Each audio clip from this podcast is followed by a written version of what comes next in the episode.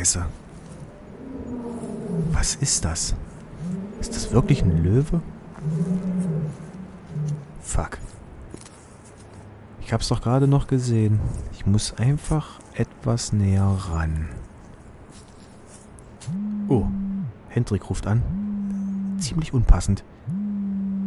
Ja, hallo? Hallo Rico, na? Grüß dich. Psst, psst, nicht so laut, nicht so laut. Ich bin gerade auf der Jagd. Auf der Jagd, was machst du denn? Ich bin in Berlin. Hier ist ein Löwe ausgebrochen und ich muss ihn irgendwie. Ich will den fangen. Ein Löwe. Ein Löwe, ja. Krasser Scheiß. Was machst du? Ich habe ähm, ich hab mich ja ein bisschen mit dem Thema Quantenphysik äh, beschäftigt, wie du vielleicht gehört hast. Und ich habe aus Versehen die falsche, äh, die falsche Wellenfunktion zum Kollabieren gebracht und bin jetzt in einem Paralleluniversum. Und du wirst es nicht glauben, aber hier suchen sie gerade ein Wildschwein in München. Ein Wildschwein in München? Also, soweit ich weiß, gibt es auch gar keine Wildschweine in München. Aber okay. Okay, warte. Ich, ich wechsle noch mal ganz kurz das Universum, okay? Ähm, kurze Testfrage. In eurem Universum wird da auch gerade ein Pinguin im Pforzheim gesucht? Nein, bisher ist es nur eine. Warte mal kurz. Ich glaube. Scheiße, das ist ein Keiler. Scheiße. Ich hoffe, ihm nichts ist nichts passiert. Ich versuche mal wieder ins richtige Universum zu kommen. Wir sind ja verabredet heute Abend. Tja, Hendrik, da sitzen wir wieder zu unseren schönen Sonntagssendung. Sonntag mit D, wie ich es gerade selber gehört habe. Sonntag. Nee, zur Sonntags Son zur Sonntagssendung ähm, sind wir wieder beieinander und Beinahe. werden nicht. da hoffentlich den ein oder anderen mit unseren warmen, schönen Stimmen beglücken. Auch wenn ich sagen muss, dass irgendwie mein Hals etwas verschleimt ist. Woher das kommt, weiß ich nicht. Erkältet bin ich nicht. Vielleicht kommt es von äh, zu vielen Stress und Gelegenheitsrauchen. Das könnte sein. Aber wer weiß das schon. Du, äh, bin auch gerade erst von der Arbeit gekommen und ich hatte echt eine nervige Autofahrt. Und ähm, weiß nicht, also ich fahre ja die B16 hier lang und das ist quasi von Regensburg hierher ist das nur einspurig. Ähm, auf der entgegengesetzten Seite ist es manchmal zweispurig, dass du Gott sei Dank irgendwie überholen kannst. Aber wenn du zurückfährst auf dieser einspurigen und eine halbe Stunde einen Traktor vor dir hast, der kilometerweit entfernt ist, die Straße aber so lang ist, dass du sehen kannst, wo der ist und du vor fünf Autos, drei LKWs, nochmal zwölf Autos und zwei LKWs fährst, hast du auch einfach keine Lust mehr weiterzufahren und du steigerst dich dann irgendwie rein. Ja. Und das hatte ich jetzt durchgehend bis hierher und das war so nervig. Es hat mich einfach so angekotzt. Also, ich will dich mal fragen, was ist für dich beim Autofahren so der größte Abfuck? Wo du wirklich im Strahl kotzen könntest. Der größte Abfuck beim Autofahren, das ist eine echt eine gute Frage. Also ich persönlich würde sogar wirklich sagen, also ich finde auch so, wenn so langsame Hindernisse vor einem fahren, finde ich äh, schrecklich. Oder wenn Leute Ja. so 10 km/h unterm Geschwindigkeitslimit fahren, das finde ich auch zum Kotzen. ich finde aber, also, was ich sehr, sehr schlimm finde, sind so, so unberechtigtes Drängeln. So, ich Ja. fahre schon zum Beispiel, wenn ich, wenn ich schon 60 in der 50er-Zone fahre und, und trotzdem klebt einem jemand hinten am Kofferraum dran. Das finde ich ätzend, weil ich denke mir so, Oh, ich ja. will nicht geblitzt werden.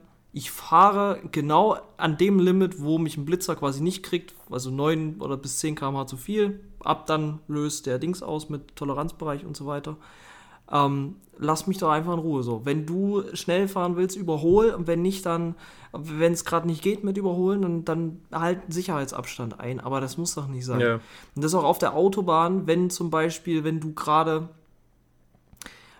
auf der, auf der linken Spur einen, einen LKW oder so überholst oder, ähm, also, na, LKW geht immer relativ schnell, aber wenn du gerade ein anderes Auto überholst, was vielleicht nur so 20 km/h äh, weniger fährt als du. Und dann kommt jemand von hinten mit 260, 270 an und bremst so knapp vor dir ab, dass er dir fast hinten reinfährt, um dir zu signalisieren, dass du gerade die linke Spur blockierst, obwohl du ja eigentlich, also du überholst ja, du kannst ja nichts dafür, dass der aus dem Nichts geschossen kommt, so. Dann brems ab, halt deinen Sicherheitsabstand ein, aber tu nicht so, als wärst du hier der, der Präsi Präsident von, von, keine Ahnung, Frankreich und muss, muss zum Amtsbesuch oder was weiß ich. Also es ist generell, keine Ahnung. Also so, so drängeln finde ich ätzend und so wirklich aggressiv zu langsam fahren finde ich auch heftig. Ja, also beim, beim Drängeln kann man auch echt sagen, da erkennst du echt die Arschlöcher auf der Straße, weil Drängeln Ja. ist halt auch echt widerlich und vor allem die Leute, die dann noch so, so Schlängellinien fahren und dann wirklich so richtig, richtig nerven, so, Ja. die dann noch Handbewegungen machen. Alter, da könnte ich echt, vor allem das Problem ist ja, dass man ja sich dem Emotionen und dem Gefühl des Hasses und der Wut nicht verwehren kann. Du siehst das im Rückspiegel und könntest, und damit- bist du ja auch sofort unkonzentriert. Ja, das Alter, stimmt. Die Leute tun einfach, also die- die Leute, die so Auto fahren, also erstmal, ihr seid scheiße und zweitens, ihr gefährdet damit nicht nur den Straßenverkehr mit eurer Scheiß, mit eurem scheiß Fahrstil, sondern ihr sorgt auch dafür, dass andere unkonzentriert sind, weil sie sich wegen euch Idioten aufregen. Hört auf mit dem Dreck, fahrt ordentlich. Ja, safe, weil du achtest ja dann auch die ganze Zeit drauf, dass der dir nicht gerade mal eben hin reinfährt, weil eine zu krasse Bremsung oder was weiß ich, du musst ja dann immer wie auf so ein Kind drauf aufpassen, dass du nicht, dass Ja. du langsam entschleunigst, dass der dir nicht hinten reinfährt und sowas. Ja, deswegen, das, Das finde ich schon hardcore asozial und kein Mensch hat so eilig, kein Mensch, das Ja. macht am Ende macht das zwei Sekunden früher oder später ankommen aus so. Und an der nächsten Ampel steht man sowieso wieder äh, beide gleichzeitig da, egal, also, keine Ahnung. Also das, das finde ich, das finde ich, das finde ich wirklich, äh, finde ich nicht so, nicht so Ja. wild. Ähm, so viel erstmal zu, dazu. Erstmal ein Hallo an die Runde, an die Leute, die uns zuhören. Ich hoffe, oder wir hoffen, euch geht es gut. Wir hoffen, ihr hattet eine schöne Zeit, schöne zwei Wochen, eine schöne arbeitsreiche Woche oder vielleicht auch nicht. Ein oder sagen wir mal anders, eine hoffentlich stressfreie Woche, unabhängig davon, ob ihr in der Schule, in der Uni oder auf Arbeit wart oder wo auch sonst. Und ähm, Hoffentlich könnt ihr jetzt zum Sonntag runterkommen, wenn ihr diese Folge hört oder wann auch immer, vielleicht auch am Montag oder am Donnerstag, was weiß ich. Hendrik, ich sitze gerade hier, trinke deinen Tee, den du mir geschenkt hast und der schmeckt wirklich atemberaubend. Also es ist immer wieder ein Genuss, mich diesem, diesem Wunderwasser zu widmen. Das freut mich echt mega. Das freut mich sehr, dass, das, dass der dir sehr gut, dass der dir so gut schmeckt. Würdest du den einordnen auf einer Skala von 1 bis 10? Ähm, 10 ist bei mir echt ein richtig guter Earl Grey. Also Earl Grey ist bei mir wirklich der Lieblingstee schlechthin. Du kannst, also mit einem richtig guten Earl Grey kannst du mich einfach abholen, da komme ich runter, da bin Ja. ich. Kannst du, kannst du ganz Kumpel mit mir sein, weißt du? Da bin ich Mensch. ähm, und der ist eine. Der befindet sich fast auf gleicher Höhe als auf einem 9,5. Ah, das ist krass. Das ist schon sehr, sehr krass, obwohl es kein Earl Grey Und ist. ähm, ich, ich trinke den wirklich gerne. Ich merke guten Tee, guten Schwarztee merke ich daran, dass ich diese Tasse hier, meine wunderschöne grüne Slytherin-Tasse mit äh, Fassungsvermögen von 500 Millilitern, also ein halber Liter, wenn ich den innerhalb von 5 Minuten wegsaufen kann, das kann Krass. ich mit dem Tee, dann ist gut. Sehr, sehr krass. Das, das freut mich doch sehr. Und ähm, tatsächlich habe ich noch eine Frage an dich, äh, die du mir über WhatsApp wie so häufig nicht beantwortet hast. Achso, ja, was denn? Kommst du nun zu Zuckerbrot und Peitsch nach Regensburg? Ich weiß es noch nicht. Weil, wenn, dann müsstest du dir langsam mal ein Ticket besorgen. Es wird nämlich dünn. Was kostet das? 50. Da muss ich mir noch mal überlegen. Du müsstest halt nur das Ticket bezahlen, schlafen könntest du hier. Ja, ich weiß, ich muss auch hinkommen. Ja, achso, stimmt, ja. Das ist immer das Ding. Und äh, Versuch's ich schon mal weiß, nicht bei mit euch Zug. mit Zügen ist nicht so. Nee, Zügen mm, mm, gibt's ja nicht. Deswegen. Ich sag dir, Kannst du, du kannst ja mit so einer, wie heißt das Ding? Wo du, wo du auf, der, Blablacar, auf der? Schiene mit so. Ach so, mit, so einer einem- Tri, oh, irgendwas mit Tritt, Tritt, boah, wie heißt Tri- denn das? Scheiße, ich will wissen, wie das heißt. Scheiße. Tre, Tremiere, oh. Tra, Tra, Traverse. Sicher? Ja? Okay. Nee. Nenn's einfach mal Traverse. Ich glaube Traverse, ja. Am Ende ist das wahrscheinlich Kannst du- irgendein kannst du dich elektrisches Teil. bei oder- Erfurt, kannst du dich bei Erfurt oder in Rossleben oder wo auch immer, du- oh. Kannst du dich auch in Erfurt oder in der Heimat oder wo auch immer du dich befindest. Ich meine, wir haben jetzt glaube ich auch den Namen so hundertmal Ja. gesagt. Mittlerweile ist es auch scheißegal. Kannst du Rossleben! dich, kannst du dich äh, auf, die, auf die Schienen schwingen und kannst du dann dich dann losbewegen. Fängt da irgend so ein Lied auch an, ne? Na egal. Aber Keine ich habe so einen trockenen Hals Ja. gerade, Alter. Und, und ähm, äh, ich habe auch schon am Donnerstag tatsächlich frei, nächste Woche. Das heißt Mhm. schon, ich gehe jetzt anderthalb Wochen durch. Das ist richtig abkotzt, aber ich habe dann frei ab Donnerstag und könnten wir, wenn du, ich weiß nicht, ob du früher kannst, aber wir könnten uns auch ein schönes Wochenende machen, weil Regensburg ist ja auch eine schöne Stadt. Beziehungsweise hat es eine schöne Umgebung. Und da könnten wir einiges da machen, abgesehen jetzt vom Festival. Hoppala, der D, da drückt. Ich würde dir bis morgen Mittag mal Bescheid sagen. Jo, Das kriege ich. Mach hin. das. Dann kann ich es abklären. Und ich muss mal kurz noch mal ein paar Worte zu Regensburg verlieren, weil Ja. äh, das habe ich hier noch nie gemacht. Und äh, seht es als Werbung oder halt auch nicht. Ich wohne ja schon seit kurzem. Was heißt seit kurzem? Seit, kann man schon sagen, seit längerem. Ich wohne seit Ja. einem Jahr circa jetzt in Regensburg oder beziehungsweise Umland. Und äh, habe natürlich jetzt leider aufgrund äh, des Stresses noch nicht alles gesehen aber halt schon eine Menge und es bietet halt noch viel, viel mehr. Und Bayern ist ja groß und ich wusste auch gar nicht, Sidefact am Rande, dass Bayern fast so groß ist, wie- so groß ist wie Österreich. Da, da hat es mich ein bisschen aus dem Sitz geworfen. Aber äh, demzufolge gibt es auch viel zu sehen, vor allem hier in der Region. Und äh, ich kann sagen, dass Regensburg halt wirklich eine sehr, sehr, sehr charmante Stadt ist. Daher kommt hierher, guckt es euch mal wirklich an. Regensburg hat davon profitiert, dass es im Zweiten Weltkrieg nicht zerbombt wurde. Und äh, daher stehen halt noch die ganzen ganz alten Gebäude und das äh, Ganze vermittelt halt so wirklich so ein schönes, gemütliches Gefühl. Und ähm, man kann sagen, oder ich kann sagen, so geht es zumindest mir, aber mir haben schon manche da recht gegeben. Regensburg erinnert mich so ein bisschen an die Winkelgasse von Harry Potter, aber mit dem Unterschied, äh, dass es nicht nur eine Straße ist oder beziehungsweise nur eine Gasse ist, sondern äh, die gesamte Altstadt sieht halt so aus. Und das ist halt wirklich so ein ja, wohliges Gefühl, was da vermittelt wird. Einfach so ein gemütliches Gefühl. Und wenn du dann in, in, in einem Café sitzt, in so einer Gasse oder in so einer Straße, da irgendwie fühlt sich so ein bisschen an wie zu Hause. So, das ist, ich weiß nicht genau, wie ich es beschreiben soll. Das muss man wirklich mitmachen. Also es ist halt wirklich sehr, sehr schön. Kannst nur jedem empfehlen, das ist eine schöne Region im Urlaub zu machen. Altmühltal ist hier. Ähm, Regensburg an sich ist geil. In Regensburg äh, fließen drei Flüsse, die Donau, Naab und der Regen. Also eine, eine Stadt mit drei Flüssen. Gibt es auch so eine kleinere Insel in der Mitte. Ist halt wirklich schön und bis zu den Alpen oder bis zur Zugspitze sind es tatsächlich, oh, lass mich lügen, maximal zwei Stunden. Von hier aus. Also es ist alles in greifbarer Nähe. Seen, Berge, Bayerischer Wald. Ich glaube, da kann man einiges machen. Sehr cool. Daher kommt her und trinkt einen Earl Grey an einer schönen Gasse in der Sonne im Halbschatten. Ich hab ja, war ja auch schon mal da. Hat mir sehr gefallen. Das ist echt eine schöne Stadt. Schöne Gegend, relativ einzigartig, mittelalterliche Altstadt. Tolles Ding, also kann man echt nicht, äh, kann man echt nicht meckern.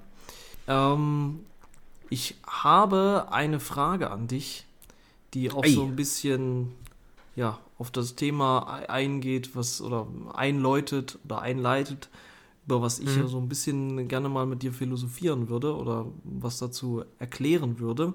Und zwar ist diese Frage erstmal an dich gerichtet, was ist so das für dich das faszinierendste Thema? Also das muss nicht das Thema sein, mit dem du dich am meisten auseinandersetzt, was so dein Hobby ist oder so, sondern was ist so das Thema, wo du dir denkst, boah, das ist schon einfach geisteskrank, so ich kann da meinen Kopf gar nicht drumherum schlagen. Ah, okay.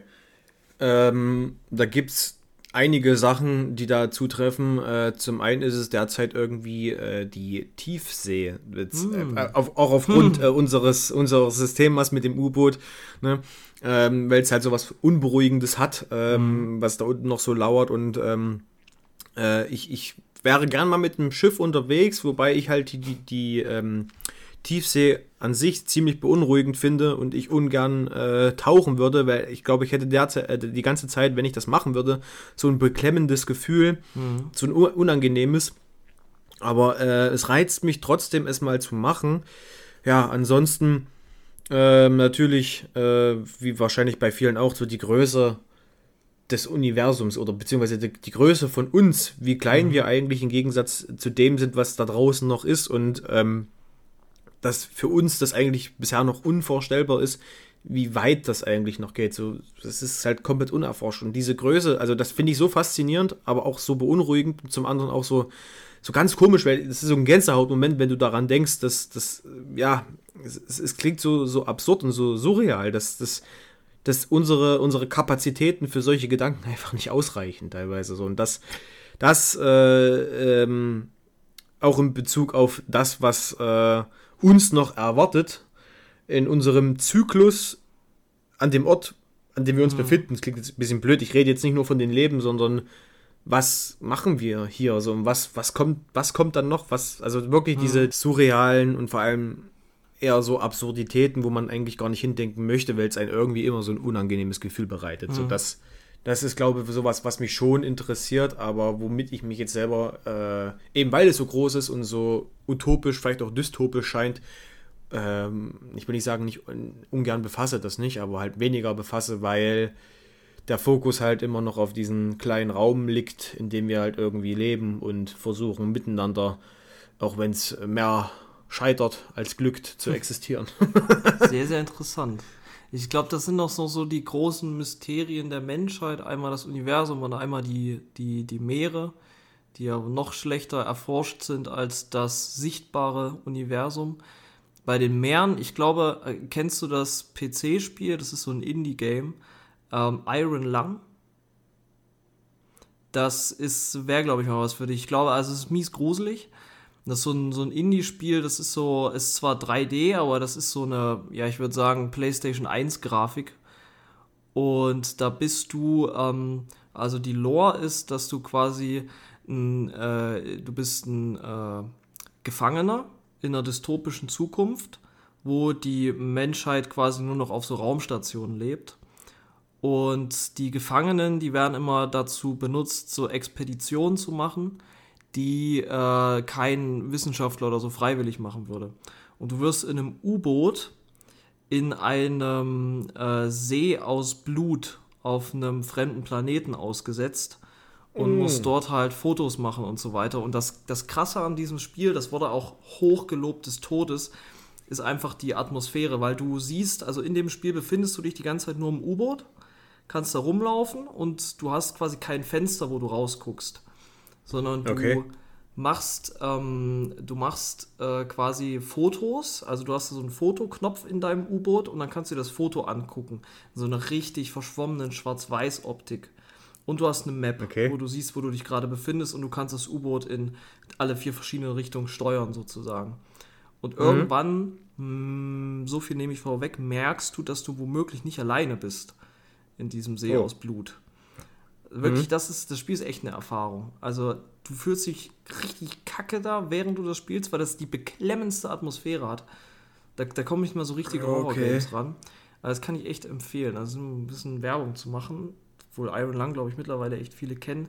Geisteskrank, wirklich. Geisteskrank ist so Kunstwerk an sich. Okay, das ja. muss ich mir mal, mal zu Gemüte führen. Ich gucke mir wahrscheinlich erstmal ein paar Videos an oder so. Safe, das mach das. Über Videos kriegt man das auch schon richtig gut mit. Habe ich auch nur so äh, über, über, über Videos mhm. kennengelernt, mehr oder weniger. Ah, okay, okay. Genau. Nee, das ist tatsächlich bei mir ähnlich. Ähm, und bei mir so das, das Thema, was mich am krassesten bewegt, eigentlich, wenn ich mal so wirklich mehr oder weniger Langeweile habe oder mir so denke, ich brauche jetzt mal wieder deepen Shit, ist äh, Quantenmechanik. Weil mhm. Im Grunde genommen basiert ja auf dieser Ebene unser gesamtes Universum und es ist eine der am besten bestätigtsten physikalischen Theorien. Aber es gibt noch so viele Dinge, die wir darüber nicht wissen. Und was ich vor allem so interessant darüber finde, ist, dass wir die Quantenmechanik zwar verstehen, aber dass wir mittlerweile auch wissen, dass auf Quantenebene alles völlig anders abläuft als in unserer Welt. Also dort gelten die Gesetze der klassischen Physik nicht. Und ähm, das ist so spannend, weil sich dadurch einige philosophische Fragestellungen auch ergeben. Denn ich persönlich, ich bin kein Physiker und ich, sobald ich eine Gleichung sehe, die mehr als drei Variablen hat, renne ich schreiend auf Toilette und kotze.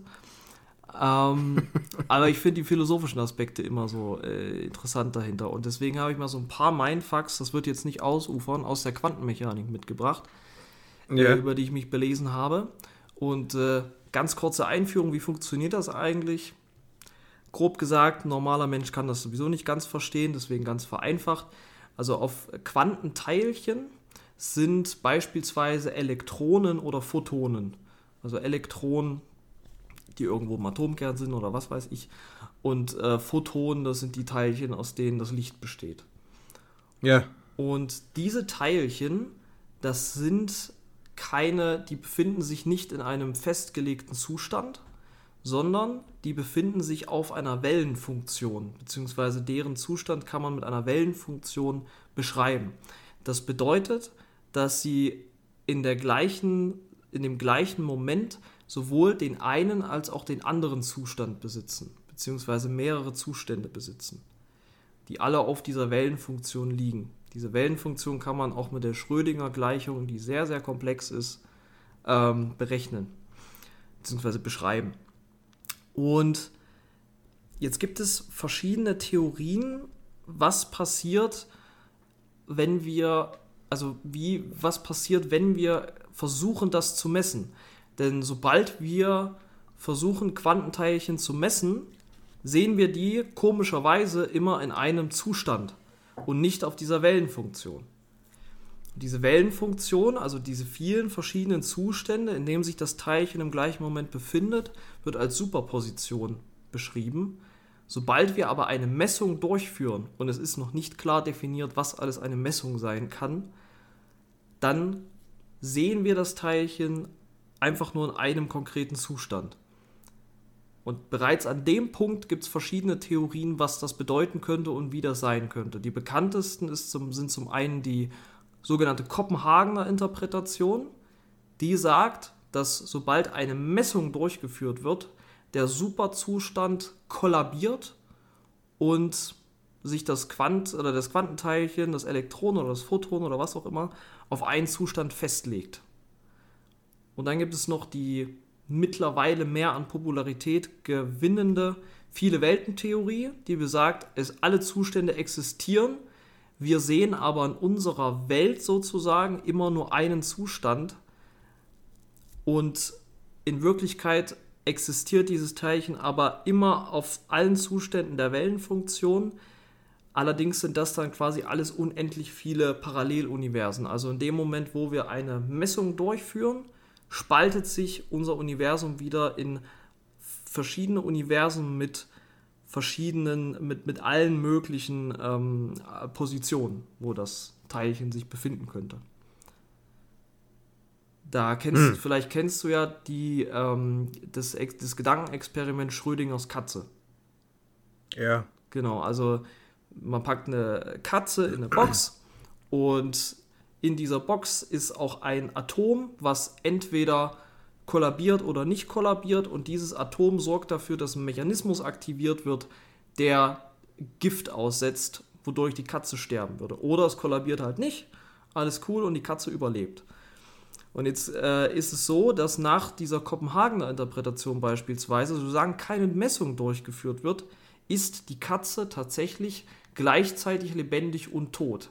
Da der Quant in einer Superposition, oder das Quantenteilchen, das Wort Quant gibt es glaube ich gar nicht, da die Quantenteilchen in einer Superposition existieren gleichzeitig. Und erst wenn wir den Karton hochmachen und gucken, ob die Katze lebt oder nicht, kollabiert der Superzustand und einer der beiden Zustände, tot oder lebendig, tritt ein. Gift freigesetzt oder Gift nicht freigesetzt. Nach der Viele-Welten-Theorie, ähnliches Spiel. Wir machen die Box auf, Katze ist entweder tot oder lebendig. Allerdings gibt es dann ein Paralleluniversum, in dem die Katze lebendig ist, wenn sie in unserem Universum tot ist oder andersrum. Abgespaced, würde ich mal sagen. Hm, gelinde ausgedrückt, ja. Also, ja. also dem zu, dem zu folgen, ich weiß nicht, ob jetzt das die Hörerinnen und Hörer da genauso sagen, also dem zu folgen ist allein ja schon ist ja schon anspruchsvoll. das stimmt, ja. Das stimmt. Es gab auch, es gibt auch ein Zitat, ich habe vergessen, von wem das war, aber das war ein berühmter theoretischer Physiker, der hat gesagt, nur eines ist sicher, kein Mensch versteht die Quantentheorie. Äh, mhm. Beziehungsweise versteht die Quantenmechanik. Und das finde ich halt daran so faszinierend, weil obwohl wir es nicht verstehen, so ganz, also wir verstehen die Wellenfunktion, wir können die messbar machen, alles cool, aber obwohl wir so wenig darüber wissen bisher und fast alle Informationen, die es dazu gibt, nur Theorien bzw. Interpretationen sind, bauen wir Quantencomputer, die aktiv quasi diese Teilchen sich zunutze machen. Ein Quantencomputer funktioniert im Grunde genommen ähm, so wie ein normaler Computer. Bei einem normalen Computer gibt es ja, der basiert ja auf einem Binärcode zwischen 0 und 1. Nullen und Einsen. Also 0, also ein Zustand befindet sich halt entweder in 0 und 1 und da können Binärcodes daraus entstanden werden Ja. und damit können Berechnungen durchgeführt werden. Und im Quantencomputer ist es so, dass es eben nicht nur 0 und 1 gibt, sondern unendlich viele Variablen und sich ein Bit, was im Quantencomputing ein Qubit ist, die ganze Zeit in einer Superposition ähm, befindet, mit diesen in, wo, wo diese unendlich vielen Variablen gleichzeitig existieren. Ich muss auch mal kurz intervenieren. Ich weiß nicht, ob du das schon gesagt hattest oder nicht. Vielleicht habe ich es auch einfach nicht gehört oder den ganzen Wirrwarr an Theorien ähm, verworfen. Was ist super? Was ist eine Superposition? Was beschreibt das? Die Superposition ist äh, quasi der Zustand eines Quantenteilchens auf der Wellenfunktion. Superposition bedeutet, dass das Quantenteilchen in allen möglichen Positionen gleichzeitig ist. Okay. Genau. Also das ist quasi die, die normale Position von einem Quantenteilchen. Erst wenn man es misst, also erst wenn man, wenn man, wenn man äh, den, den Zustand des Teilchens misst, kollabiert die, die Superposition. Und Okay. ähm, letztes Jahr hat, äh, haben drei äh, Forscher den Nobelpreis der Physik gewonnen, welche bewiesen haben, also eindeutig bewiesen haben, dass eines der verrücktesten Konzepte der Quantenphysik ähm, tatsächlich existiert und tatsächlich real ist. Und dieses Konzept steht im Widerspruch bzw. widerlegt sogar Teile von Einsteins Relativitätstheorie. Einsteins Relativitätstheorie bedeutet, dass das schnellste oder die schnellste Art und Weise im Universum Informationen zu übertragen Lichtgeschwindigkeit ist. Ähm, die Forscher, die den Nobelpreis gewonnen haben letztes Jahr, haben bewiesen, dass das Phänomen der Quantenverschränkung tatsächlich real ist. Und Quantenverschränkung bedeutet, dass wenn zwei Quantenteilchen miteinander verbunden werden, beispielsweise Teil eines gemeinsamen Quantensystems sind, diese auch die ganze Zeit miteinander verbunden sind, ähm, egal wie weit entfernt voneinander sie sich befinden. Also die können ihre gegenseitigen Informationen quasi sofort übertragen, also überhaupt ohne Geschwindigkeit. Also in an Instant sozusagen. Heißt, wenn du zum Beispiel zwei Boxen hast und du packst in diese zwei Boxen zwei äh, jeweils einen Quantenball rein. Und dieser Quantenball, das ist jetzt mal eine sehr vereinfachte Darstellung, hat äh, 50% Wahrscheinlichkeit, ähm, schwarz zu sein oder weiß zu sein. Und die Regel, die du festlegst, ist, dass wenn einer dieser Bälle schwarz ist, dann ist der andere auf jeden Fall weiß. Und du packst jetzt einen Karton auf die Erde und den anderen Karton packst du auf den Mond. Und dieses Quantenteilchen, dieser Quantenball, der befindet sich dann die gesamte Zeit in einer Superposition aus Schwarz und Weiß.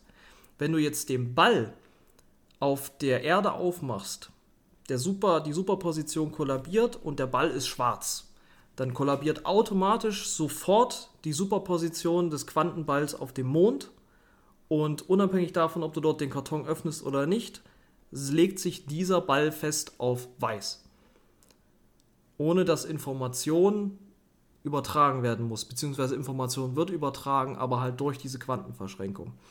Und das bedeutet, dass es das Konzept der lokalen Realität im Universum nicht existiert. Also kein Zustand ist gleichzeitig sowohl lokal, also an einem Ort, und real gleichzeitig, sondern Quantenteilchen sind miteinander verschränkt. Das ist sehr komplex und das verstehe ich offen, offen gesagt selber nicht. Ähm, wie fast alles, über das ich hier rede, aber ich finde es interessant. Und dann möchte ich noch ein Konzept loswerden, was ich interessant finde. Und das ist ein philosophisches Ding, das, das, das äh, basiert auf der von Winger-Neumann-Theorie. Das waren zwei berühmte Physiker. Winger hat aber beispielsweise selber mittlerweile zugegeben, dass er da nicht mehr dahinter steht, aber es ist trotzdem ein interessantes Gedankenexperiment, was so richtig Mindfuck ist. Und das ist das Konzept des Quantensuizids. Und das begibt die Quantentheorie bzw. Schrödingers, äh, Schrödingers Katze, das Experiment Schrödingers Katze, nochmal auf eine etwas makabere Ebene. Und zwar sitzt du jetzt in der Box und du bist die Katze sozusagen und du sitzt da drin, nimmst das allerdings die ganze Zeit bewusst wahr, nimmst also auch Messungen durch, äh, führst also auch bewusste Messungen durch sozusagen und jetzt hast du wieder die Situation, dass entweder das Atom kollabiert und ein Mechanismus ausgelöst wird, der dich umbringt. Und wenn das jetzt passieren sollte und der Mechanismus wird, auf, wird, wird ausgelöst und du wirst umgebracht, dann stirbst du zwar in dieser Welt, dein Bewusstsein, was als Mess, Messinstrument dient in diesem Moment, kann allerdings nur in einer anderen Welt weiter ähm, existieren.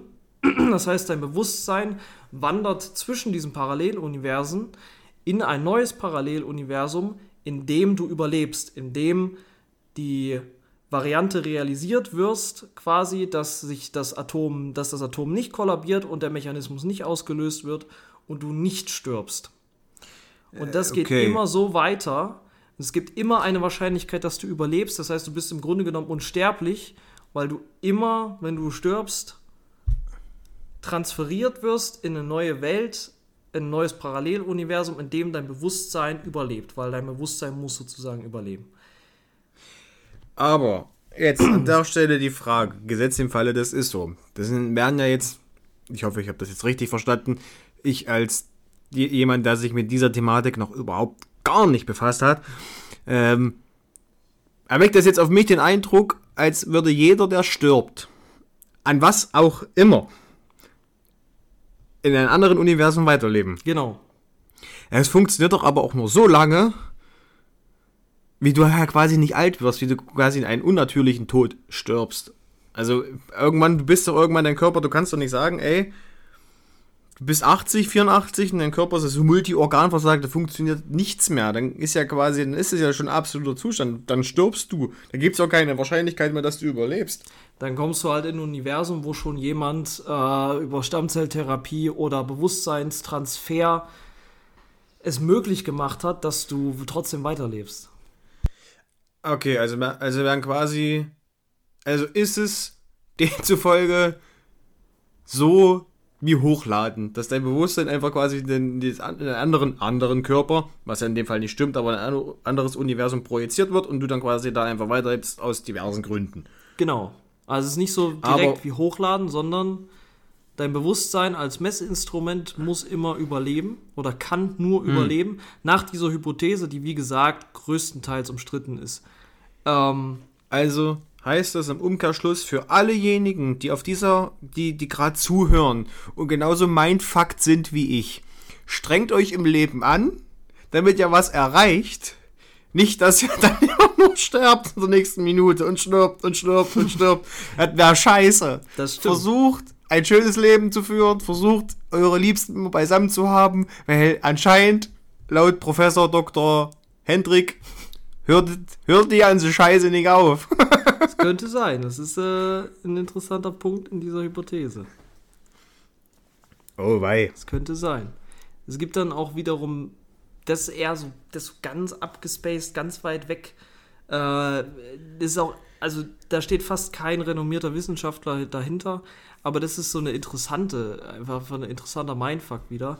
Äh, die Idee, dass das Bewusstsein quasi das zentrale ähm, Instrument des Universums ist. Also es existiert eigentlich alles nur wegen des menschlichen Bewusstseins oder wegen des Bewusstseins und das Bewusstsein erschafft sozusagen die Realität.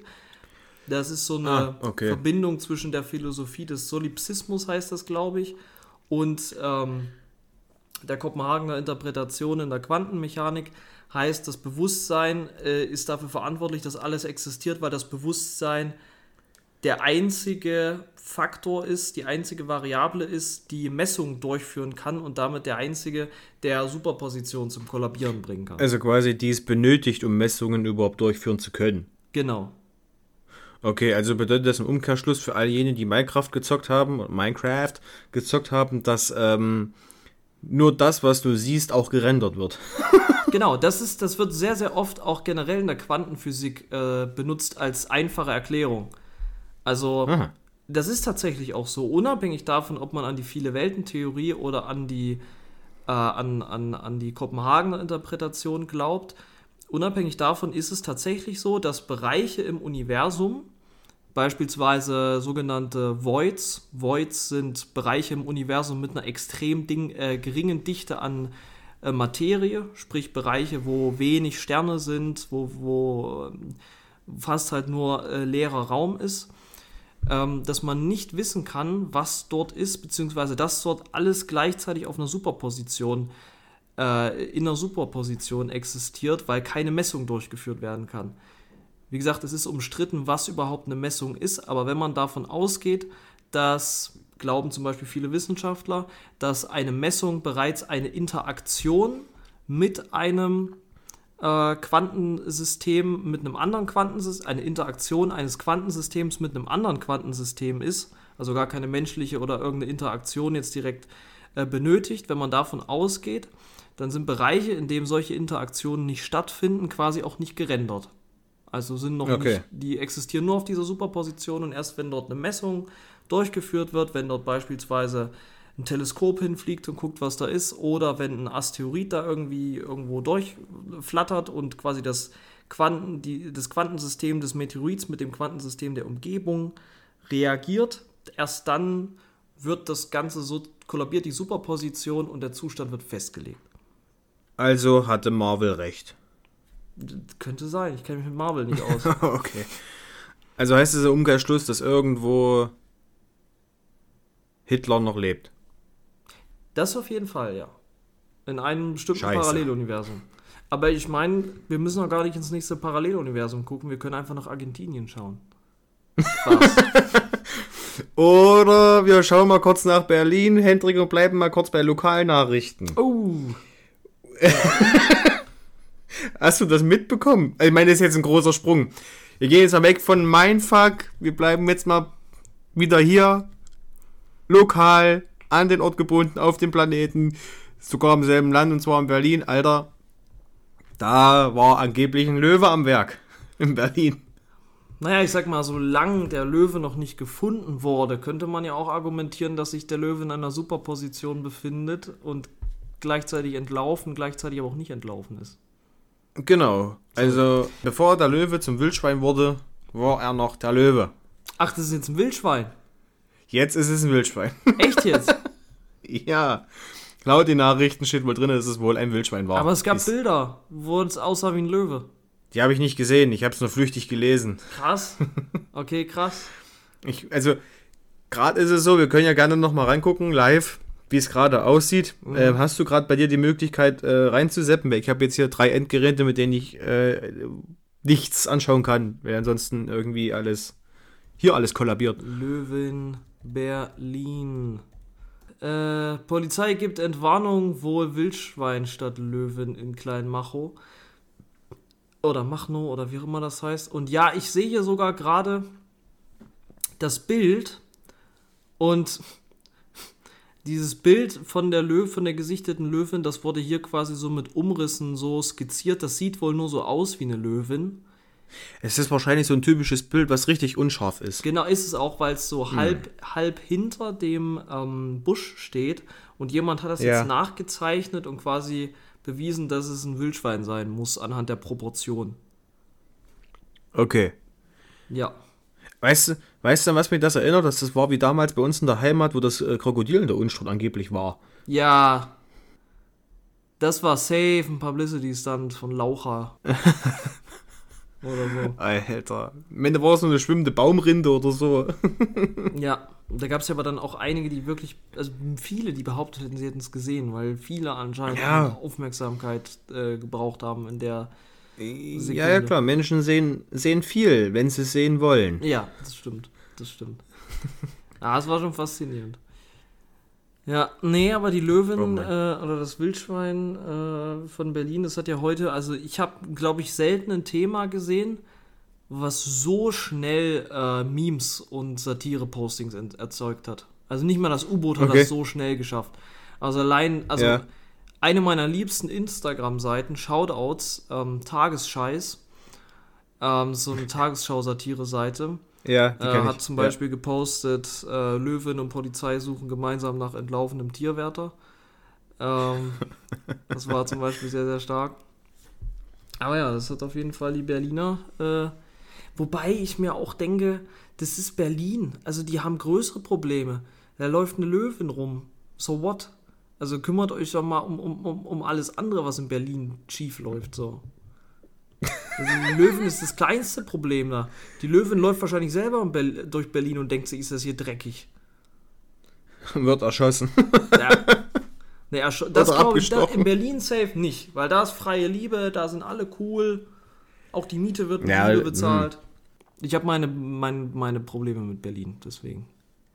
Ja, aber, aber um mal kurz äh, dabei zu bleiben bei mysteriösen Sachen. Du, es wurde, ich weiß nicht, ob du das auch gelesen hast, es wurde mysteriöses äh, Objekt an, an den australischen Strand gespült. Echt? Ja, es ist drei Meter hoch und ähm, es ist quasi so rund, Mhm. wie so ein Zylinder, drei Meter hoch und komplett aus Metall. Und da Okay. war jetzt erstmal, meine, jetzt ist es geklärt, was es ist, angeblich. Ähm, die, eine Expertin vermutet, dass es sich um ein indisches Raketenteil handelt. Okay. Und äh, weil die Form und die Größe spreche wohl dafür, dass es sich um ein entsprechendes Oberstufentriebwerk handelt. Okay. Aber erstmal war da auch so, äh, was ist es? Und auch so eine typische äh, Reaktion seitens der Regierung oder beziehungsweise seitens der, der örtlichen Behörden, ey, geht da nicht hin, weil könnte explodieren. Mhm. Und äh, die haben auch nicht Entwarnung gegeben, also man sollte trotzdem sich von diesem Ding ähm, in, entfernt halten, weil es äh, aufgrund von Seepocken quasi auch gefährlich sein könnte Mhm. und das Ding soll wohl äh, der Expertin zufolge 20 Jahre alt sein. Krass. Aber das war auch erstmal so, also es ist zurzeit ziemlich häufig wieder passiert. Das ist, ich, das ist quasi so ein bisschen so seit Covid und Ausbruch hier Krieg und in Europa so, äh, rechne ich auch irgendwann fest damit, dass uns hier irgendwelche Aliens wegholen. Das wäre Also cool. ich, Wär ich, ich rechne cool. fest damit. Das wäre wirklich verdammt cool. Ja, Ja. das ist schon äh, sehr, sehr spannend auf jeden Fall. Ähm, das ist ja auch so ein, ich, das ist aber auch so eine Sache, die, das ist aber auch für mich schon wieder so, so ein Ding wie mit Berlin. Also, dass das in Australien überhaupt Schlagzeilen macht. In Australien gibt es gefühlt 10 Meter hohe Spinnen, die Städte auffressen. Und äh, jedes Insekt, was überhaupt nur existieren könnte, es gibt eine, ich muss mir das mal vorstellen, es gibt eine Saison in Australien, in der Spinnen vom Himmel fallen, weil die hochkrabbeln auf Bäume im, im, im, im, Wald Ja, und dann kommt diese hab- Regensaison ah. und da werden die katapultiert und dann gibt es Netze, also, also so quasi Kuppeln aus Spinnennetzen über Städten. Also ist mir doch scheiße, soll die Scheiße doch explodieren? Dann sind wenigstens. Äh, nee, egal. Keine Ahnung, aber Australien ist für mich so ein, so ein, so ein, so ein, so ein Fleck der Erde. Das ist, glaube ich, wirklich auch der einzige Fleck der Erde, wo ich sage, da möchte ich niemals hin. Und ich habe kein Ja. Interesse auf dieses Biotop da unten. Ja, ja, mir geht's ähnlich. Australien, äh, obwohl Australien schön ist, ne, muss man dazu sagen, aber äh, es, es spricht auch für mich vieles äh, gegen Australien. Vor allem die Sache mit den Spinnen. Ich finde Spinnen auch absolut ekelhaft. Und das finde ich auch so beunruhigend. Ich habe die Bilder gesehen mit diesen Spinnen in diesen Bäumen oder am Himmel. Und allein, wenn, wenn die da ranzoomen, das sind, Alter, das sind ja riesen Viecher. Das ist ja, wie, wie heißen die bei Harry Potter, diese riesen Spinnen? Ähm, Acromantulas. so wirklich, solche, die, die, sind, die sind so groß, die Spinnen beißen dich nicht, die verkloppen dich mit ihren acht Armen.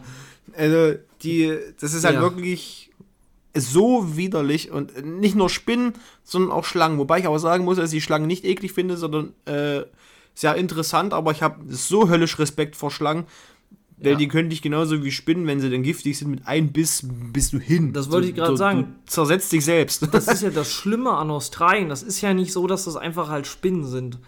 Mein Gott, eine Kreuzspinne, was weiß ich.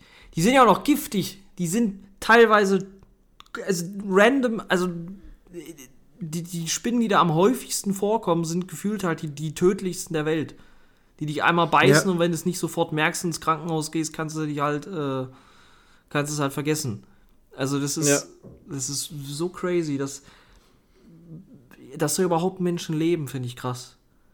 Also, das ist halt, ich meine, gut, das Land ist entstanden aus einer Gefängniskolonie, aber ja, nee, keine Ahnung. Und dass sie nicht runterfallen. Ja, das ist, es ist halt nicht nur der Ekelfaktor, dass du quasi Angst haben musst, dass du beim Einsteigen in deine Schuhe mit dem großen Zähne Spinne zerknietscht, Mhm. sondern dass die dich einfach da reinbeißt. Und dann war's, mit, war's das mit dem Lars. Da kannst Ja. du dich neben deinen Schuh legen und kannst dann nur hoffen, dass du nicht, dass du äh, irgendwie überlebst und einen nicht allzu grausamen Tod stirbst. Aber ähm, ja, und selbst wenn dich, und wenn dich die Schlangen nicht beißen, dann erwürchen die dich einfach. Ja, das stimmt, ist ja. halt nicht schön. Das stimmt. Und Skorpione gibt es auch in Australien, beispielsweise. Oh ja, gibt's. Australien ist halt ein Land, Australien will dich töten. Du sollst. Australien ist ein Land, das teilt dir mit allen Mitteln mit. Ja, Komm nicht hierher. ich meine, alleine der Emu-Krieg.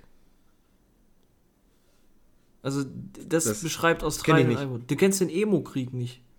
Emu oder Emo? Emu. Emu, Emo ist, eine, ist ja eine Subkultur gewesen. Mal. Genau, nicht, Emo war eine existiert. Subkultur, die existiert auch noch. Wie nennt man Emo Okay. in der Flasche? Ein Was? Wie nennt man einen Emo in der Flasche? Keine Ahnung. Ein Wein.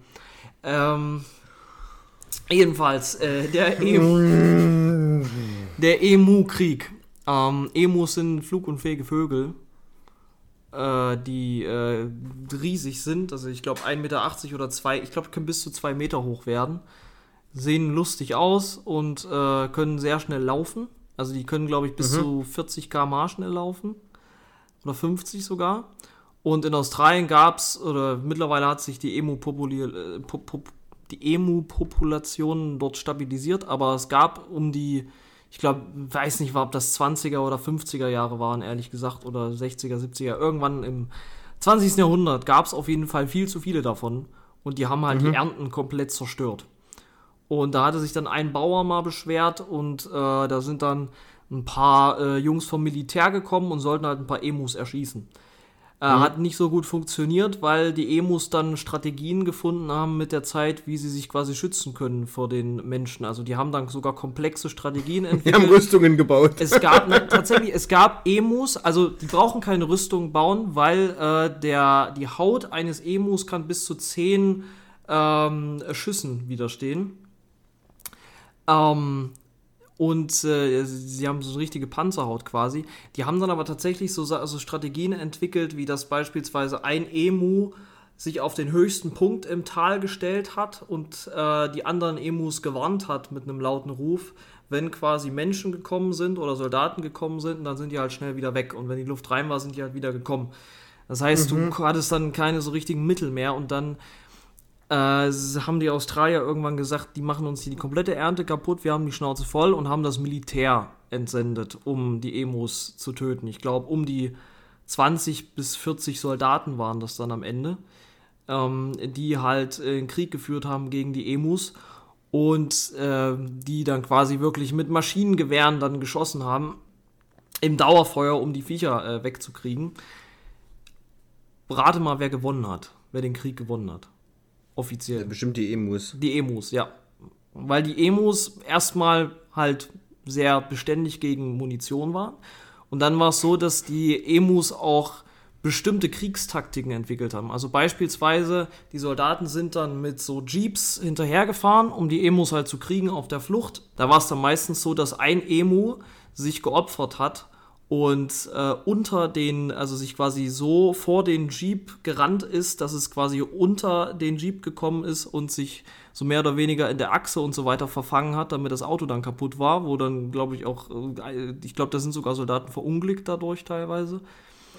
ähm, und ja, jedenfalls äh, ist es dann so über die Jahre danach dazu gekommen, dass die Emus ein bisschen weniger invasiv geworden sind, dadurch, dass sie halt auch sich an diesen Krieg erinnert haben und ähm, weniger auf Menschen zugegangen sind und sich ein bisschen ferngehalten haben von den Äckern und so weiter. Und ab und zu haben dann halt, äh, ist das Militär nochmal rausgefahren oder Jäger haben halt vermehrt dann Emus geschossen, einfach um so nach und nach die Population zu verringern. Aber ja, das, äh, das ist in Australien auf jeden Fall passiert. Okay, da haben sich die Emus dann äh, in ihren in einem Kongress getroffen, am großen Tisch, haben sich beratschlagt und meinten, ey, reicht. Genau, ja. Ja. Was dazu Oder auch zu empfehlen ist, ist, dass äh, Jules Video, also von dem YouTube-Kanal Jules ähm, Mensch vs. Beast, glaube ich. Äh, Jules Okay. generell, ich weiß nicht, ob du den kennst, den YouTuber. Weiß ich jetzt nicht. Musst du dir Ja, angucken, der macht so Internetgeschichte und sowas. Der geht gerade geisteskrank ab vom Hype her. Also ich glaube, Okay. YouTube Deutschland besteht gerade zu 90% aus Jules.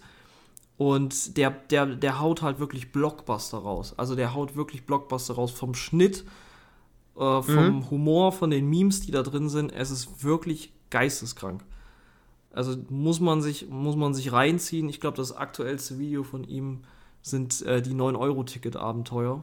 Es geht 30 Mhm. Minuten lang und es ist ein Fest. Also wirklich, Jules, jetzt schon Legende. Einfach. Okay, aber, aber das ist ja nicht nur mit den, mit den Emos in Australien so, sondern ähm, ich habe auch schon einige Videos gesehen, wie sich äh, Leute einen erbarmungslosen Kampf mit Kängurus geleistet haben, Ja. wo sie sich gegenseitig die, die Birne eingehauen haben, bis zum geht nicht mehr. Das war halt schon so lustig wie zu sehen, ähm, dass ein Mensch versucht, sich also wirklich mit, mit einem Tier zu prügeln. Ja, Kängurus So, können ja auch also boxen. so richtig zu prügeln. Auf dem Boden, die haben sich, also, ja, also angefangen, sich, angefangen, sich gegenseitig erstmal die Schnauze zu boxen. Ja. Und dann haben sie sich auf dem Boden rumgewälzt. Das war so dumm, weil du musst ja, das ist ja ein Tier. Also Ja. du prügelst dich ja mit einem Tier. Hör auf, Mark. Oder wie heißen die in Australien? Jason. Also Ja, du hast keine weiß ich. Chance eigentlich als Mensch gegen einen Känguru. Es Ja, sterben ja, aber auch trotzdem, jährlich mehrere Menschen in Australien in Kämpfen gegen Kängurus. Das, das Thema Oder werden von Emus erschossen. Also die sind mittlerweile eine Plage auch in Australien. Es gibt viel zu viele davon, die haben fast keine natürlichen Feinde mehr. Und die sind, die werden von, äh, die werden auch gefühlt von Jahr zu Jahr aggressiver. Also die sind wirklich geisteskrank aggressiv. Das sind keine, also keine Kuscheltiere. Nee, weiß ich. So wie die aussehen, also es gibt ja Bilder, wo die so, sehen so aus wie Glitschko, weißt du? Ja, ja, ja, ja. Wenn du dann so einen rechten, rechten Leberhaken fängst für so ein Känguru, dann kannst du, war's das halt. Und dann Ja, kriegst du vom Känguru eine eingeschenkt und dann wirst du von einer Spinne gebissen und stirbst. Naja, Ja. da war's das. Ja. Tausend Naja. Wege zu sterben Du- in Australien. Ja, das stimmt. Das, da könnte man einen Film draus machen. Tausend Wege äh, zu sterben in Australien. Ja, das stimmt. Du, ähm, weiß gar nicht, wie es dir geht. Jetzt die heißen Tage, so es wird auch nicht weniger, ne? Also wir haben ja jetzt, wir haben es ja tatsächlich schon geschafft, dass es, ähm, dass wieder die Temperaturen, oder wir haben es diesen Sommer mehrfach geschafft, dass die Temperaturen immer das Rekordhoch geknackt haben. Es ist einfach so beunruhigend und einfach so eklig. Und meine, jetzt, heute die Tage geht's. Aber ähm, das ist einfach so eine eklige Wärme, die man da durchstehen muss. Und ich muss mich da jetzt mal kurz wieder auskotzen. Es fuckt mich einfach so ab. Ich, ich, ich können wir nicht einfach, weiß nicht, Klimawandel abschalten? Können wir nicht in irgendein Universum, wo Klimawandel nicht ist? Ge geht das irgendwie? Keine Ja. Ahnung. Also das ist halt wirklich. Ey, nee, ich will in so einer Welt nicht leben, wo Wüste ist und Steppe und permanent nur warm. Kommst du dir vor, als wärst du unter einer Käseglocke und von oben hält jemand so ein, kennst du diese großen Taschenlampen, Ja. die, die so einen ganzen Fernsehen, ja, genau. Und da, mit, dann lebst du drunter. Das ist so, boah, Ja. es ist einfach so nervig und jetzt äh, ist es ja tatsächlich so, hatte ich äh, jetzt vor ein paar Tagen gelesen, dass Amtsärzte ähm, für Deutschland eine Sommersiesta fordern, ne? Ja, das äh, finde ich persönlich ist eine sinnvolle Idee, weil also es gab jetzt Wochen wirklich, also die Woche muss ich sagen, die ist brutal, weiß nicht wie es bei euch ist, aber bei uns brutal geil. Also wir hatten selten über 25 Grad. Ähm, Okay. Und viel Regen, richtig geil, wirklich richtig, richtig geil. Ähm, aber finde ich es eine geile Idee, weil du kannst, also ich war auch im Büro teilweise jetzt vorletzte Woche, ähm, beziehungsweise letzte Woche, wo es halt so heiß war. Es geht einfach nicht. Also ich bin da nicht leistungsfähig. Ich wach da aber auch schon Ja. auf äh, in einem Genau. beschissenen Zustand. Es ist, zum, Ja, es ist wirklich das- Katastrophe. Ja, und das, genau das ist ja das Problem, eben weil auch die Temperaturen in den nächsten Jahren nicht gerade sinken werden, sondern leider steigen werden aufgrund des Klimawandels. Und ähm, das soll dann quasi auch für oder ausschließlich nur für den Sommer gelten, um eben diese Leistungsfähigkeit zu stärken. Und selbst äh, Gesundheitsminister Karl Lauterbach unterstützt diesen Vorschlag. Ob das jetzt letzten Endes dazu kommt, weiß ich nicht. Auf jeden Fall habe ich das äh, ge- gelesen und äh, finde das ziemlich interessant, dass es dann doch so ist wie in Italien oder dann wahrscheinlich so gemacht hat wie in Italien, dass man dann wirklich, sobald die Uhrzeit in den zweistelligen Bereich geht, ähm, eine Siesta veranlasst von, was weiß ich, wahrscheinlich 11 bis 14 oder 15 Uhr und dass man ab da an oder danach dann die, die Abendstunden äh, wieder arbeiten wird. Dass natürlich dann diejenigen, die im Gesund Gesundheitswesen arbeiten und ähm, anderen systemrelevanten Berufen, wo man eben nicht die Arbeit verlassen kann, da ist es natürlich dann eher erschwert möglich, aber ähm, das ist natürlich eine Idee, über die es sich zu na drüber nachzudenken lohnt. Definitiv. Und, ja, genau. Du, ähm, ich habe noch eine Frage an dich. Mhm. Die hatte ich mir jetzt extra aufgeschrieben, um die nicht zu vergessen. Äh, wir hatten schon mal privat drüber gesprochen.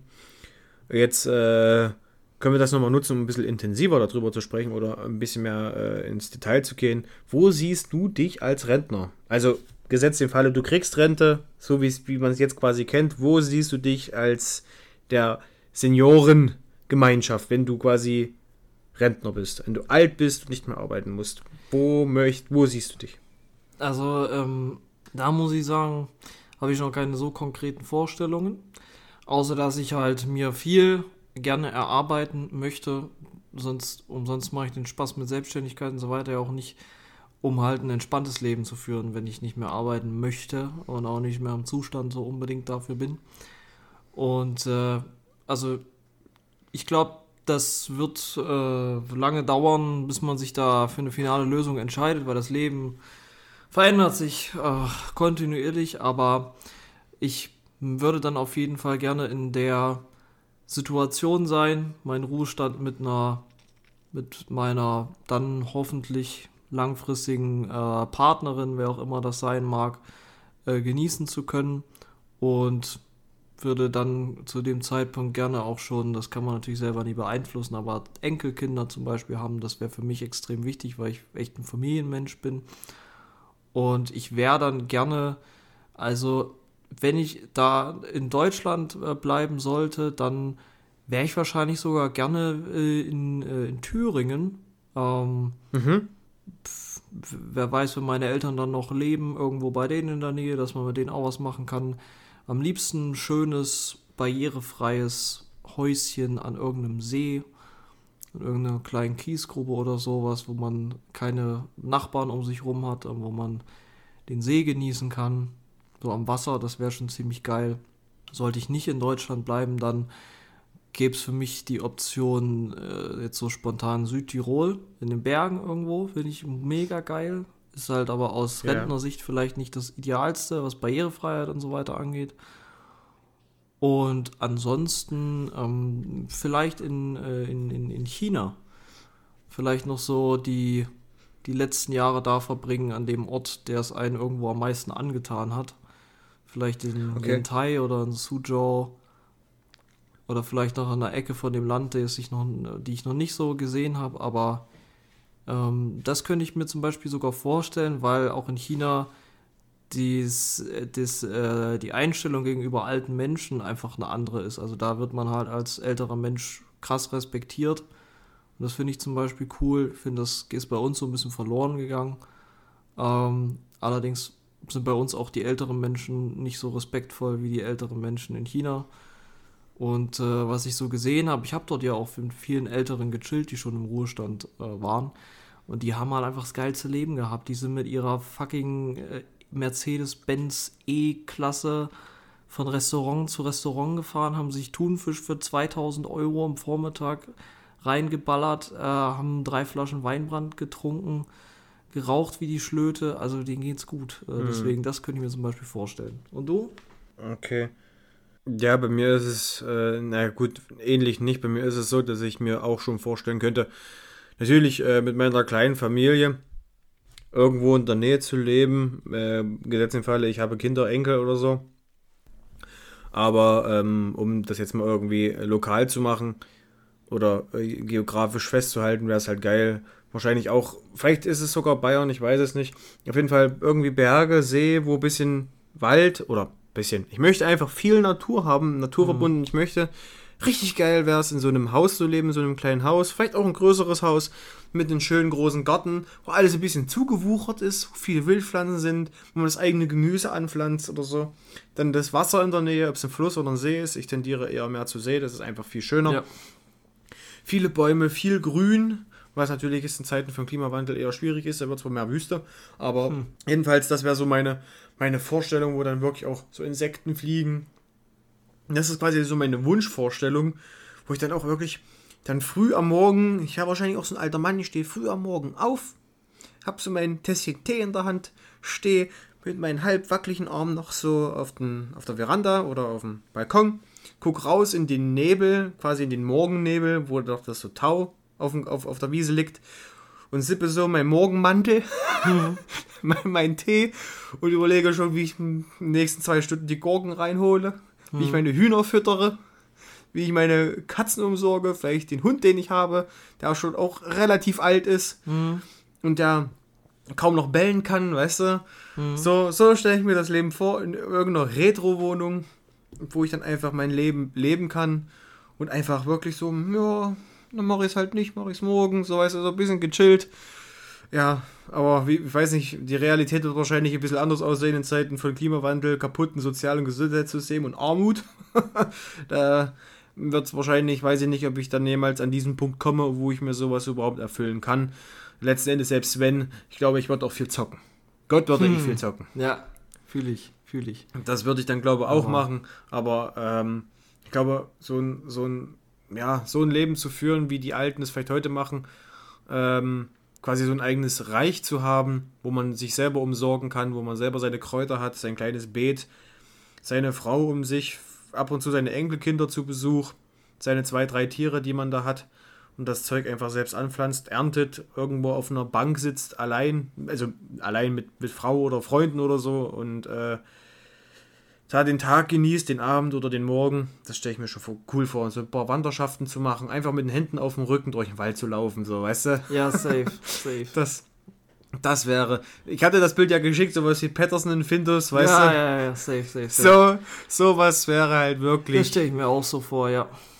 Da bin ich bei dir. wirklich so, so eine schöne, ruhige Vorstellung von einem Leben, wo man auch gern ableben kann. Ja, Aber äh, wie weit das realitätsgetreu ist, weiß ich nicht, weil die derzeitigen Krisen und das, was in uns in Zukunft erwartet, lassen quasi so eine Wunschvorstellung fast gar nicht zu, was natürlich sehr schade ist. immer positiv bleiben. Krisen gab es schon immer. Die Welt ist trotzdem, hat sich trotzdem immer weiterentwickelt. Das Ja, aber die größte dazu. Krise, die größte Krise ist ja leider immer noch der äh, Klimawandel. Ja, aber ich sag mal, mein Gott, was haben die Leute, was die Leute äh, so damals, die in der Kuba-Krisenzeit gelebt haben, die haben sich, glaube ich, auch gedacht, ich werde nicht alt, weil Atomkrieg und so. Ich glaube, Mhm. dagegen sind unsere Krisen gar nicht mal so drastisch. Klar, Klimakrise, aber da wird ja was getan. Denn da gibt es gute Ja. Nachrichten. Denn äh, die USA und China. Oh, Hendrik, sind wir jetzt schon bei den Good News? Ja, sind wir. Denn Ach, die guck an. USA und China, die ja sonst nicht unbedingt bei vielen Themen eine ähnliche Meinung haben und auch sich nicht bei vielen The Themen einig sind, ähm, die wünschen sich beide eine engere Kooperation, äh, was das Thema Klimawandel angeht. Das hat ähm, der chinesische Ministerpräsident Li Chang, ähm, der äh, aktuell sehr, sehr viele diplomatische Arbeit leistet, neulich auch mit äh, Scholz über viel, viele Kooperationsthemen, auch Klimawandel geredet hat, ähm, mit dem US-Klimabeauftragten John Kerry ähm, zum Ausdruck gebracht. Die haben sich nämlich in Peking getroffen und auch Kerry hat dort erwähnt, dass die USA bereit sind, die Zusammenarbeit mit China in wichtigen globalen Fragen wie dem Klimaschutz, was vermutlich eine der wichtigsten äh, globalen Fragen ist, zu verstärken. Und ähm, da hat man sich auch darauf festgelegt, dass man beispielsweise Kohleverbrennung und äh, Methanausstoß verringern möchte in beiden Ländern. Ähm, und das sind beides Länder, die eben auch einen großen Anteil am Klimawandel, äh, Klimawandel haben. China ist der größte Emittent von Treibhausgasen. Wird auch oftmals plakativ äh, behauptet, China sei der größte Klimasünder. Das stimmt aber nicht, weil in China leben 1,4 Milliarden Menschen. Pro Kopf ist China weit unter jedem westlichen europäischen Land mittlerweile. China hat den höchsten Anteil an erneuerbaren Energien. Wenn China sagt, sie möchten mehr für den Klimawandel machen, ist das ein gutes Zeichen für uns alle, weil Klima macht an, äh, China macht an deutlich, äh, deutlich am meisten bisher gegen den Klimawandel. Und ähm, die Emissionen, äh, die, äh, die, die Treibhausgasemissionen möchte China ab 2030 äh, schrittweise drosseln, ähm, äh, um eben dieses 1,5 Grad Ziel zu erreichen. Und ja, das ist meine gute Nachricht. Was ist deine gute Nachricht? Das freut mich tatsächlich sehr zu hören, zumal man ja immer denkt, dass das bei China ja genau anders ist. Und ich habe da auch schon viele Leute das so sagen hören, ja, du kennst ja die typischen Sprüche von Ja. irgendwelchen alten Ingos. Ja, wieso soll Deutschland den ersten machen? Machen wir wie China? Die machen das die ganze Zeit und die kümmert sich keiner. Ja, die reden wirklich so. Ja, Tatsächlich, wenn du das so schön präsentierst, kann man dann auch nochmal gegenwettern, weil wie gesagt mit China, China, wie es die Bayern hier sagen, kennt man, kenne ich mich halt leider nicht so gut aus. Ähm, lerne durch dich immer sehr viel, bin auch dankbar dafür und äh, finde es interessant, dass tatsächlich die da wohl deinen Worten zu glauben, äh, viel machen. ja. Bei mir ähm, geht es nicht um Klimawandel oder Klima allgemein. Bei mir ist es wirklich nur was Kleines, aber wahrscheinlich auch was Schönes, ähm, und zwar für, den, äh, für das Bäckerhandwerk. Oh, Und zwar ähm, erhalten die Auszubildenden ähm, des Bäckerhandwerkes ab August mehr Geld. cool. Und ich wusste tatsächlich nicht, dass die äh, auszubildenden Bäcker so schlecht verdienen. Das war für mich tatsächlich ein Schock. Und ähm, hier haben sich wohl die Tarifparteien auf einen neuen Tarifvertrag ähm, geeinigt, also so der Zentralverband des deutschen Bäckerhandwerks und die Gewerkschaft Nahrung, Genuss, Gaststätten. Derzeit bekommen nämlich Auszubildende im ersten Lehrjahr sage und schreibe 680 Euro Mhm. brutto und im dritten Lehrjahr 805, 855 Euro. Das ist nicht So, viel. und was man mit 680 Euro, beziehungsweise dann im dritten mit 855 Euro sich leisten kann, äh, ich glaube, da kannst du nicht mal eine, eine, eine Wohnung in Berlin bezahlen Nee. oder geschweige denn München oder so. Das ist halt wirklich echt, das ist sehr traurig und das tut mir auch wirklich leid für jeden, der da Plan von hat und diesen Beruf gerne macht, es aber sich aufgrund der schlechten Bezahlung, was wahrscheinlich in vielen anderen Berufen so ist, die Ausbildung nicht finanzieren kann. Es ist ja gerade in der, in der Bubble, in der ich mich befinde, ja ähnlich, nur nicht so drastisch. Das ist dann nochmal eine andere Hausnummer und der Tarifvertrag soll wohl ähm, 250 bis 300 Euro mehr pro Monat bringen, was jetzt nicht so die krasse Differenz ist, aber immerhin etwas und also erhöht sich quasi äh, der Gehalt im ersten Lehrjahr auf 860 Euro brutto im Monat, also und dann nochmal plus 50 Euro steuerfreie Inflationsausgleichsprämie und im dritten Jahr dann 1085 Euro. Und in einer zweiten Stufe ab Januar 2025 steigen die Vergütungen dann auf 930 Euro brutto im ersten und im und auf 11.000 äh, das war krass 11.000 nee auf 1.155 Euro im dritten Lehrjahr ja, also äh, klingt immer noch verhältnismäßig wenig und ich glaube, dass man, äh, glaube die Ausbildungsvergütungen in etwa so anpassen muss, dass es äh, quasi äh, dem System noch irgendwie äh, gleicht, weil Wohnungen, Ja. Lebensmittel und alle anderen Fixkosten werden einfach tendenziell teurer und äh, die Ausbildungs, das Ausbildungssystem als solches müsste ja so, so oder so ohnehin etwas reformiert werden, weil wenn ich an meine erste Ausbildung denke, das war damals 2014, da habe ich äh, 300 oder 400 Euro brutto bekommen. Damit hätte ich, damit hätte ich nicht mal, weiß ich, nicht mal Essen kaufen können im Monat. So, wäre wär mein, mein gesamtes Gehalt ja nur für den Nahrung draufgegangen. Ja, Und das hatte ich, glaube ich, schon mal in irgendeiner Folge erwähnt. Und ich glaube, da besteht noch richtig viel Handlungsbedarf. Und ähm, ja, wer, wer, wer äh, viele Arbeitnehmer auf dem Markt haben möchte, muss auch dafür sorgen, dass es attraktiv genug ist, in diesem Land arbeiten zu wollen. Demzufolge muss es auch angepasst werden und ich hoffe, dass es weiterhin geschieht. Und äh, nicht nur äh, jetzt im Bäckerhandwerk, sondern in allen Branchen eigentlich. Gut, BWL weiß ich nicht, ob es das noch braucht. Aber ähm, in vielen anderen auf alle Fälle schon, vor allem gerade in der Ausbildungs Ausbildungsbranche, sage ich mal, an den Ausbildungsberufen. Ja, das war Genau. meine Good News. Ähm, aber allerdings, Hendrik, Ja. ist es ja nicht die einzige gute Nachricht, die wir verkünden können, ne? Also, genau. Äh, wir haben eine Überraschung, die kommen wird, beziehungsweise eine große Überraschung, ein neues Format, was wir ins Leben rufen werden. Ein Format, was sich über eine gesamte Podcast-Folge strecken wird und wo auch mal andere Leute zu Wort kommen werden. Seid gespannt, mehr Infos folgen. Mehr wollen wir nämlich noch nicht verraten. Ähm, wir teasern das erstmal nur so ein bisschen an. Gerade strukturieren wir das Ganze noch ein bisschen und bauen das so ein bisschen aus und versuchen dann noch ein paar Ideen mit einzubringen.